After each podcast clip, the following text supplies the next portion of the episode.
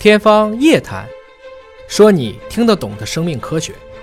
欢迎各位关注今天的《天方夜谭》，我是向飞，为您请到的是华大基因的 CEO 尹烨老师。尹老师好，向飞同学好。本节目在喜马拉雅独家播出。朋友们有任何的问题，可以通过网络平台留言，我们将定期搜集整理大家的问题。那么今天呢，首先来看陈大飞的问题。他说啊，孩子抵抗力差，经常得病，还有口腔溃疡，有没有什么好的办法呢？我们以前说过，很小的时候用过抗生素啊，嗯可能会造成我们说是孩子不消停啊。嗯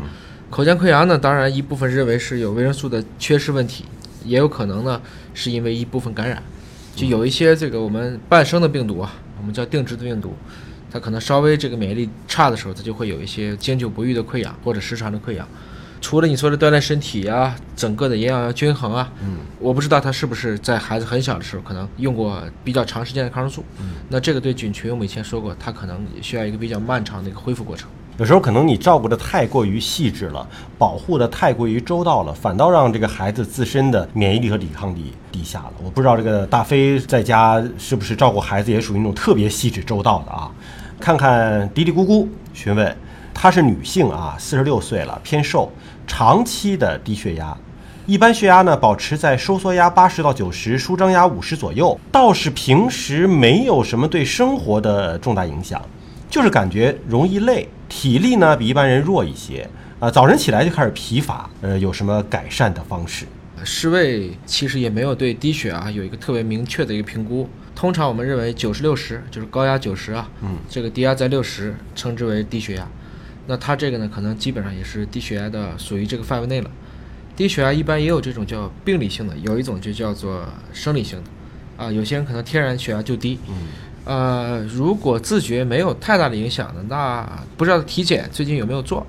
可能你还是去这个心内科啊，看一下你的心电图，包括有条件的话呢，也可以去关注一下由低血压可能引起的其他的这些症状。嗯，如果暂时没有什么太大的一些问题呢，有的时候也不用太把它当回事儿。对。您刚才讲到了有病理性和生理性的，嗯病理性的可能是说因为发生了一些疾病变成这样，或者有些人可能他天然就是有这个低血压的这种倾向，生理啊性的可能是从小就就这样，也可能就一直不高。嗯，以前可能没测、没留心这个事儿，是不是说你年龄大了之后才这样，还是说你年轻时候也这样？这可能就是一个很大的区别了。对，还有一点就是在于呢，我们很多的指标啊，从高了往低了调，相对来讲是好调的；嗯低了往高了调，一般是比较难调的。嗯啊，看你自己，就除了疲乏感之外，如果没有什么其他的不适的症状啊，可能也不用太过担心了。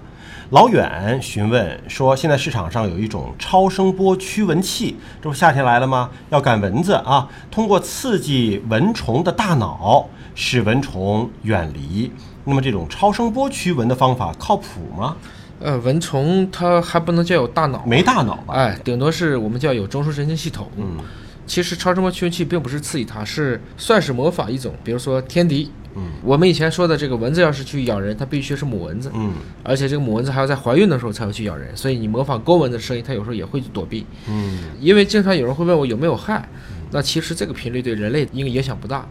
但是不是一定能让蚊子逃离呢？我们自己觉得也就是差强人意吧。嗯，就驱蚊效果可能也没有那么的明显。嗯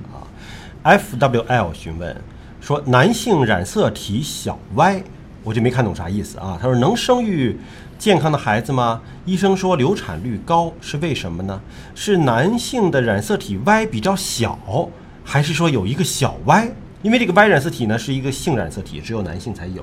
是不是这个 Y 染色体异常会导致生孩子的这个流产率就高呢？你说的是对的，它这个小 y 呢，可能是说这个 y 要比一般的 y 染色体去小、嗯啊。我不知道它是怎么确诊的啊，因为有的时候是在显微镜下看，不知道是不是做过相关的染色体切面检查，或者是基因测序的方法来做。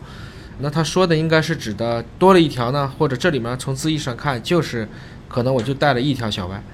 应该说啊，我们以前其实对很多性染色体异常啊，比如说以前认为 XO 的是绝对不能够生育的，现在发现了有多个女性啊，她就是完全性的 XO，但是依然后代是正常的。所以就是这个问题，我想是没有绝对的答案的。但反过来讲呢，如果她有条件做试管的话，因为她 X 染色体是正常的，所以她生女孩应该来说可以尽可能避免这个问题。嗯如果自然怀孕的话，啊，我不能说一定就没有，因为具体小到什么程度啊，我们过去对已知的案例的认知其实还是不够的。就是想要做父亲的这位男性，他的自身 Y 染色体有些问题，可能生男孩就有些困难。不，也可能生男孩他也是小 Y，因为就是这个男性染色体就把这个 Y 给他了，啊，在交换过程中，就是他生下那个下一代可能还是小 Y。那么这种情况下呢，我建议还是去正规的辅助生殖医院去讨论一下。啊，如果他这个确实是处于我可以做性别筛选的，因为我们国家直接在正常情况下是不能鉴别性别，除非你确实有病理需要，有病理的问题了，那是可以去咨询一下的。嗯，好，感谢您关注今天的节目。那么如果有更多关于生命科学方面的知识呢，呃，您可以通过我们的平台留言，我们将会定期搜集整理大家的问题，来统一询问尹烨老师。下期节目时间我们再会。